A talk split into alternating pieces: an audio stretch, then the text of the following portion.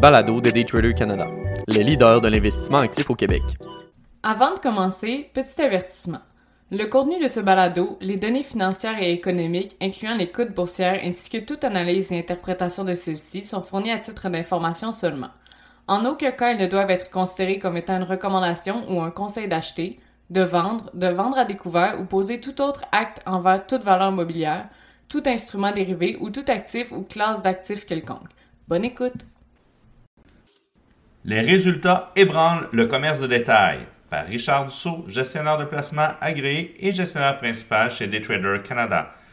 Chute des résultats dans le commerce de détail cette semaine.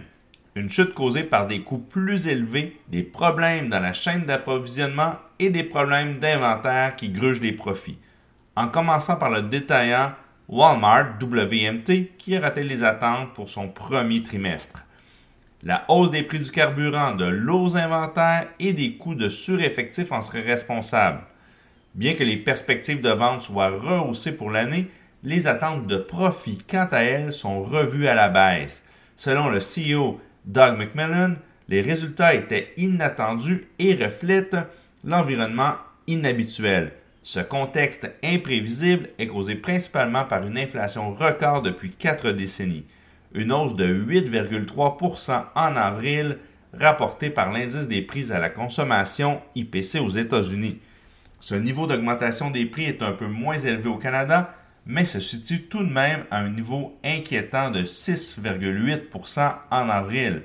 Les marges bénéficiaires du détaillant seront donc affectées négativement par les pressions inflationnistes. De plus, pour cette raison, les consommateurs sont nombreux à se tourner vers les épiceries à plus bas prix. Cela vient cependant avec un coût pour Walmart.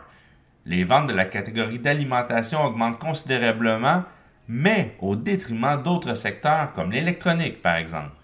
Les marges étant beaucoup plus serrées dans le secteur des aliments, les pourcentages de profit s'en trouvent donc impactés.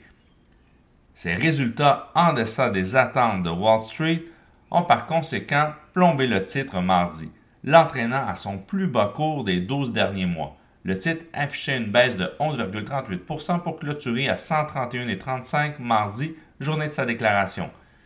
Les résultats financiers de Walmart n'annoncent rien qui vaille pour les autres détaillants qui vont lui emboîter le pas dans leur déclaration de résultats financiers, comme ce fut le cas pour Target, TGT, mercredi le lendemain. Tout le secteur du commerce de détail s'est retrouvé ébranlé par les déclarations des résultats des deux géants du commerce. En effet, Target a secoué le marché en abaissant ses prévisions mettant le blâme sur la hausse inattendue des coûts élevés des marchandises qui n'a pas été pleinement transmise aux consommateurs. L'entreprise s'est donc retrouvée avec des profits plus bas qu'anticipés et s'aligne pour des marges opérationnelles plus faibles. Tout comme son principal rival Walmart, le détaillant s'est heurté à des problèmes d'inventaire en raison de ratés au niveau de la chaîne d'approvisionnement, sans oublier l'impact négatif de l'augmentation des frais de transport. Ces résultats sous les attentes ont eu l'effet d'une bombe avant l'ouverture des marchés mercredi. Le titre a chuté de 24% avant l'ouverture. L'onde de choc s'est propagée à l'ensemble du secteur, entraînant dans sa chute un titre comme Costco, COST.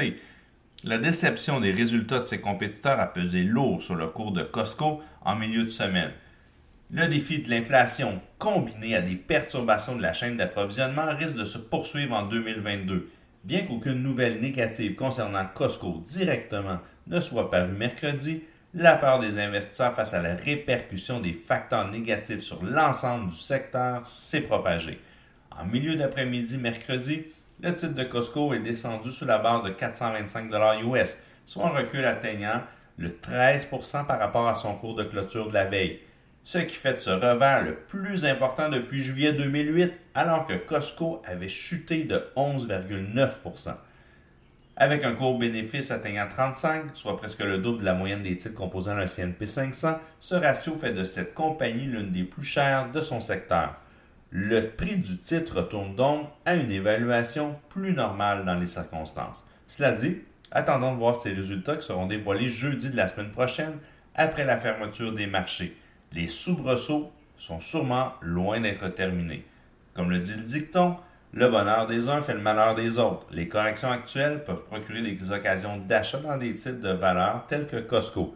Une mise en garde s'impose, le secteur du commerce de détail n'est pas encore sorti du bois, avec le vent de face de l'inflation qui n'est pas encore contrôlé et des problèmes d'approvisionnement que subissent encore les effets collatéraux de la pandémie. Bref, plusieurs secteurs et titres seront à surveiller d'ici la fin du mois de mai dans le tumulte actuel des déclarations de résultats financiers.